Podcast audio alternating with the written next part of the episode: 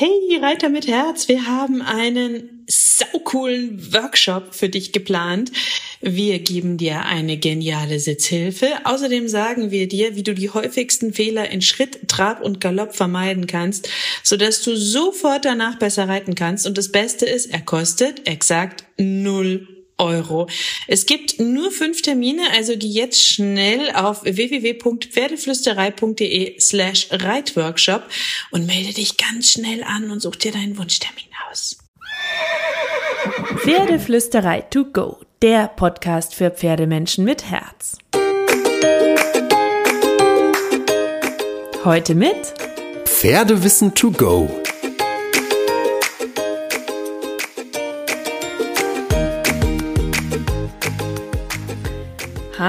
Und einen wunderschönen guten Morgen. Ich hoffe, du hattest auch diese Woche wieder so viele magische Momente mit deinem Pferd. Oder du hast noch gar kein Pferd. Dann ist dieser Podcast hier genau das Richtige für dich, weil ich dir ein paar Ideen geben möchte, was du wissen musst, damit der Start mit dem Pferd gut klappt. Du kannst dir auch eine Checkliste runterladen für die nötige Ausrüstung und die Tipps und Ideen, was du mit deinem Pferd vielleicht auch in den ersten Wochen machen kannst. Weil es gibt ja dieses wunderschöne Zitat, und jedem Anfang wohnt ein Zauber inne von Hermann Hesse. Und ich glaube, wenn wir die Anfänge gut gestalten, wenn wir den Anfang wahrnehmen und wenn wir bereit sind, in unserem Pferd ein Lebewesen und einen Partner zu sehen, ähm, gerade beim ersten eigenen Pferd, wo wir noch von irgendeiner anderen Welt rüberrutschen, in der wir machen mussten, was der Reitlehrer gesagt hat beispielsweise, ähm, dann können wir so viel schöner mit dem Pferd von Anfang an starten. Und natürlich gibt es tausend Punkte, ja, die du beachten kannst, was du entscheiden solltest, bevor du dein erstes eigenes Pferd zu dir holst, ähm, worauf du vielleicht bei Stall und Haltung achten kannst und, und, und. Ich will die alle so ein bisschen für dich anreißen. Es gibt auch einen super, super ausführlichen Artikel auf der Pferdeflüsterei dazu, der heißt pferdeflüsterei.de slash erstes minus eigenes minus Pferd. Da kannst du nochmal ganz genau alles nachlesen.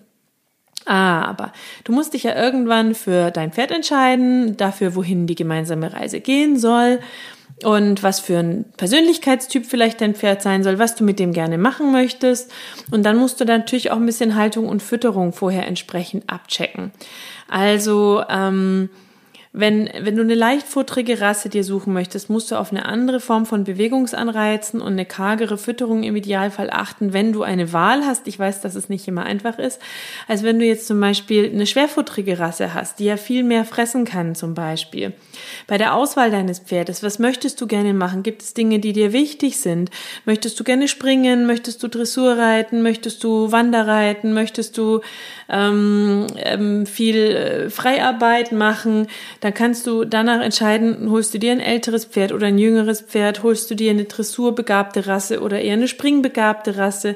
Weil es ist echt schwierig, wenn wir Wünsche und Ideen haben und unser Pferd das körperlich gar nicht leisten kann, was wir uns vorstellen. Wenn du sagst, hey, ich will nur einen coolen Partner haben, dann bist du natürlich total frei und kannst mit deinem Pferd gemeinsam dann überlegen, was ihr beide gerne mögt dann musst du dir bewusst machen, wenn du ein eigenes Pferd hast, brauchst du ein Expertenteam, das du kontaktieren kannst, wenn du sie brauchst. Du solltest vorher schon einen Stall haben, eine Idee für gutes Basisfutter und ein Expertenteam idealfall doch herumfragen von Hufpfleger, Tierarzt, Osteopath, Tierheilpraktiker, dass du sozusagen nicht, wenn du dein Pferd vor Ort hast, alles dir zusammensuchen musst mühsam und den erstbesten nehmen musst, sondern dass du wirklich ähm, schon ein bisschen rumgefragt hast vorher. Ähm, nimm dir auf jeden Fall, wenn du ein Pferd ähm, dir aussuchst, vielleicht einen Experten mit, der mit drauf guckt, weil wir kriegen super schnell Herzchenaugen. Ich bin auch so eine Kandidatin. Ja, ich habe mein Pferd nur nach Liebe ausgesucht und nicht nach Kopf. Und das ist auch großartig, weil ich sie nie mehr hergeben möchte. Aber wir hatten mit einigen Dingen zu kämpfen und ähm, mit denen hätte ich sicher nicht zu kämpfen gehabt, wenn ich mir sie bewusst für das, was ich eigentlich wollte, ausgesucht hätte. Und ähm, je nachdem, was für ein Typ dein Pferd ist, wenn du dann ein Pferd gefunden hast, kannst du Stall und Stallbedingungen, soweit es eben Auswahl gibt, anpassen und aussuchen. Wichtig ist, dass dein Pferd genug Bewegung hat, genug Auslauf, dass es mindestens alle drei bis vier Stunden Zugang zu Heu bekommt, eine passende Herde hat, Platz um sich herum, Rückzugsorte bei Schlechtwetter gibt und so weiter und so fort.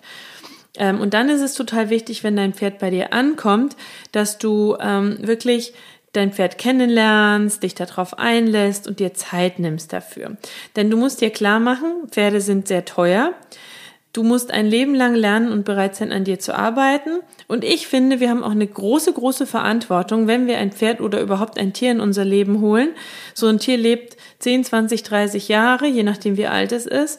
Und ich finde, diese Zeit müssen wir für das Tier auch da sein. Und es ist nicht fair, ähm, es nach ein paar Jahren wieder abzugeben, weil wir doch was anderes haben wollen oder weil wir doch genug davon haben oder so.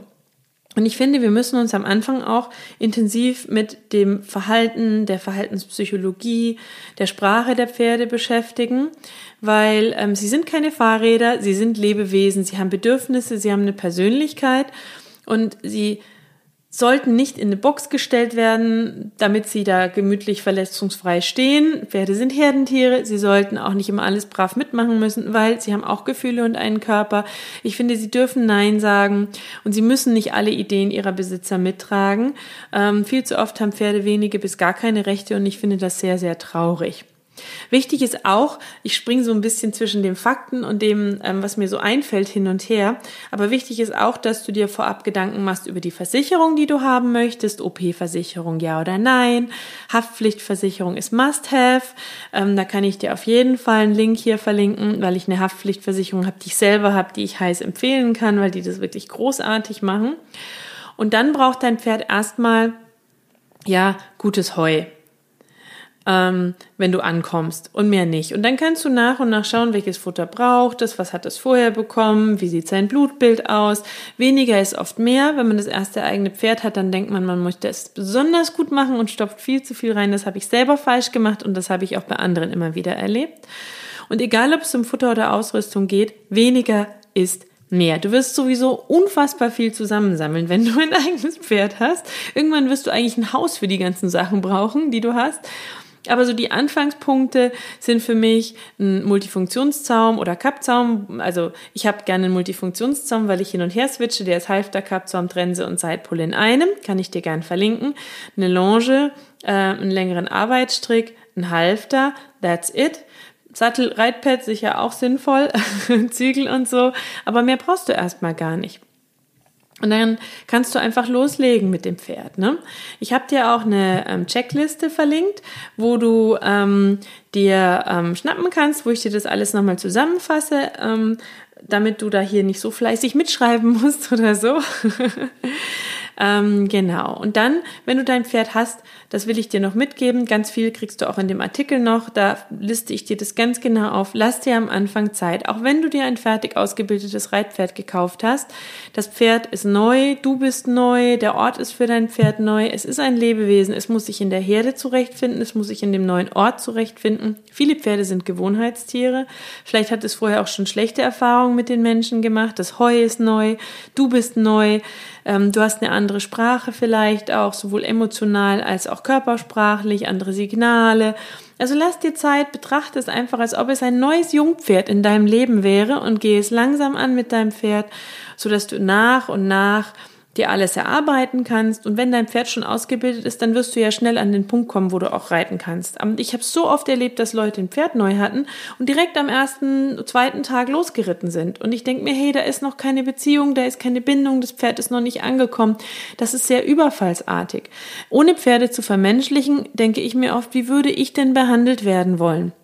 Und wie würde ich behandelt werden wollen, wenn ich mein Pferd wäre. Und das ist so ein bisschen eine Messlatte, die du dir immer wieder vor Augen halten kannst.